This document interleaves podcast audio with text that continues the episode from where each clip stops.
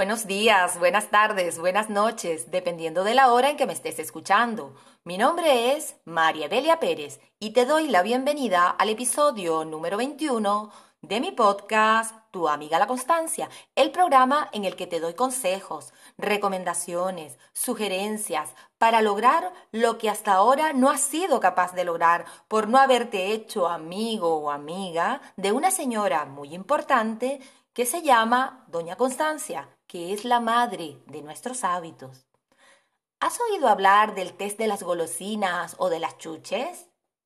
Esta fue una investigación realizada por Walter Mitchell a, por allá a finales de los años 60 y principios de los 70, donde concluyó que el autocontrol es una virtud que ayuda a predecir el éxito de una persona muchísimo mejor que su coeficiente intelectual. Por lo tanto, esta investigación permitió sacar conclusiones muy interesantes en relación a la fuerza de voluntad y al autocontrol.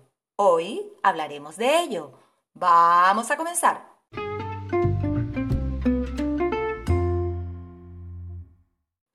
¿Me como la chuche ahora o espero un poco para poder comerme dos? Esta era la decisión que tenían que tomar un grupo de niños investigados. Walter Mischel, psicólogo americano en la Universidad de Stanford, eh, comenzó, como te dije antes, a finales de los años 60 y principios de los 70, una investigación muy interesante con más de 500 niños preescolares en edades entre 4 y 5 años. La investigación se planteó para estudiar el comportamiento y el desarrollo de los niños. Primero se identificó con cada niño cuál era la golosina o chuche o dulce de su preferencia.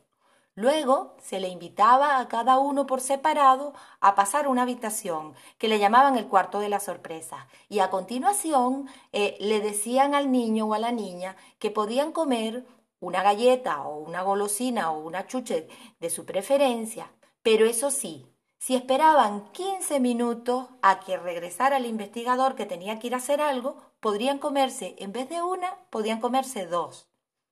También le decían que podían tocar un timbre que le pusieron ahí a la mano si no se resistían las ganas y querían comérselo antes. Pero eso sí, solo se comerían uno y no le darían el otro. Luego el investigador se iba y el niño se quedaba solito delante de la galleta o de la golosina de su preferencia y con el timbre a su alcance, por si querían llamar al investigador. Los investigadores eh, los observaban a los niños a través de un cristal opaco. Resulta súper interesante leer las descripciones que hicieron los investigadores sobre el comportamiento de los pequeños ver cómo mm, los niños dudaban, eh, cómo se acercaban la manita al timbre, cómo miraban la chuche, cómo la, la tocaban, la acariciaban, en fin, cómo actuaban de forma general, era muy, pero muy gracioso. Una anécdota que relata uno de los investigadores es que uno de los niños cogió una galleta de estas dobles que tiene cremita en el centro, la abrió, se comió la cremita del centro y la cerró como si no hubiese pasado nada. Eh, la actuación de los niños cuando se esforzaban por esperar y el modo de aguantar o no aguantar la demora de la recompensa sirvió para hacer importantes predicciones para, sobre su futuro, ya que la investigación estudió la evolución de esos escolares en la adolescencia, en la juventud y en la etapa adulta. Es decir, a lo largo de varias décadas se fue estudiando la evolución de aquellos niños, teniendo en cuenta sus logros académicos, su éxito en el trabajo y su desarrollo personal. En un primer estudio de seguimiento, los niños que más resistieron la tentación al test de las golosinas eran considerados una década más tarde como adolescentes que mostraban un mayor autocontrol en situaciones frustrantes, que cedían menos a las tentaciones, que se distraían menos cuando trataban de concentrarse, eran más inteligentes, independientes, seguros de sí mismos, además confiaban en su juicio. Cuando se hallaban estresados, mm, no perdían la calma tanto como lo hacían los que habían esperado menos para comerse los caramelos y eran menos probable que se mostraran nerviosos, se volvieran desorganizados o mm, recayeran en comportamientos inmaduros.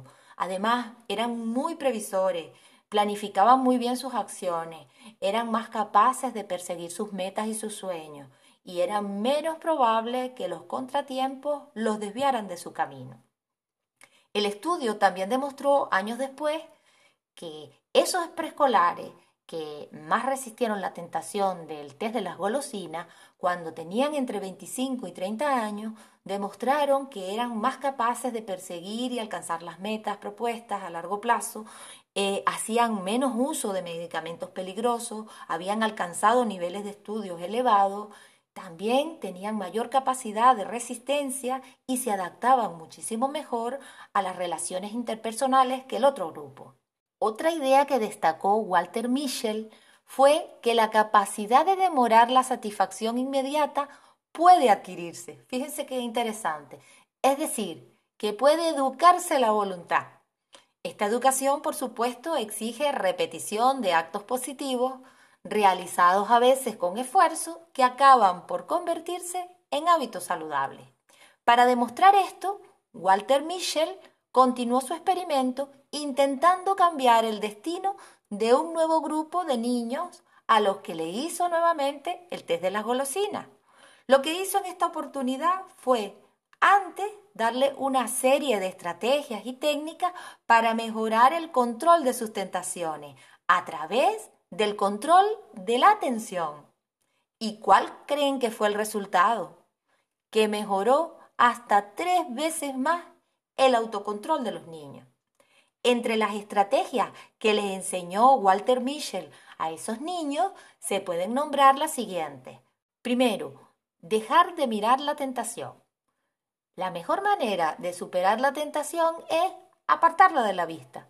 ¿Quieres tener éxito en tu dieta? Pues aparta la comida chatarra de tu vista. ¿Quieres dejar de fumar? Pues aparta la caja de cigarrillos de tu vista. Eh, la segunda estrategia es redirigir el foco de la atención. Una vez que dejamos de mirar a la tentación, pues ahora, ¿qué tenemos que hacer? Fijarnos en otra cosa que nos ayude a pensar en algo diferente. Entonces, si no quieres caer en la tentación de comerte esa comida chatarra o de fumarte ese cigarrillo, lo mejor es que cambies tu atención en otra cosa más sana. Por ejemplo, mm, prepararte una infusión, eh, sal a caminar, sal a hacer deportes, etc. Otra estrategia que también te sirve para mejorar el control de la tentación es distanciarte mentalmente. Esta técnica se basa en el principio de disociación. Es un principio que se estudia en programación neurolingüística y consiste en cerrar los ojos y visualizar esa tentación, pero desde lejos, es decir, ver cómo se aleja, cómo se aleja y te deja de afectar. Para nadie es un secreto la importancia que tiene el autocontrol y la capacidad de resistencia a las numerosas tentaciones que nos ofrece nuestra sociedad en la que vivimos, ¿verdad? Hay muchos adolescentes incapaces de resistirse a las invitaciones que le hacen los colegas a, probar las drogas hay muchos jóvenes y no tan jóvenes también que se entregan completamente al placer inmediato que genera esos likes en las redes sociales por la dopamina que genera en su organismo. Y yo te pregunto ahora, ¿cuántas veces te has propuesto hacer ejercicio, dedicar unas horas de estudio, abandonar un mal hábito, dejar de comer comida chatarra y no has sido capaz de hacerlo? ¿Qué crees que es lo que ha fallado? Sencillamente, tu fuerza de voluntad y tu autocontrol. De aquí la importancia de trabajar y desarrollar la fuerza de voluntad como un ingrediente fundamental para tener éxito en cualquier ámbito de tu vida. Esta fuerza de voluntad se puede adquirir, te lo aseguro que se puede adquirir, y se puede desarrollar a través de la constancia. Y hasta aquí el programa de hoy.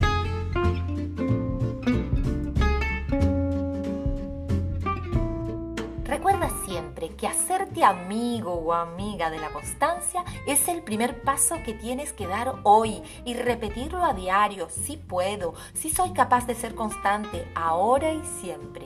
Y hasta aquí este podcast. Muchísimas gracias por permitir expresarme. Gracias por escucharme y darme la oportunidad de llegar a tu mente y a tu corazón. Te espero en otro episodio más. Recuerda, puedes seguirme como tu amiga La Constancia en mi Instagram, en mi canal de YouTube o en las diferentes aplicaciones de podcast como por ejemplo Spotify, Evox o cualquier otra que tengas a la mano. Adiós, hasta el próximo episodio.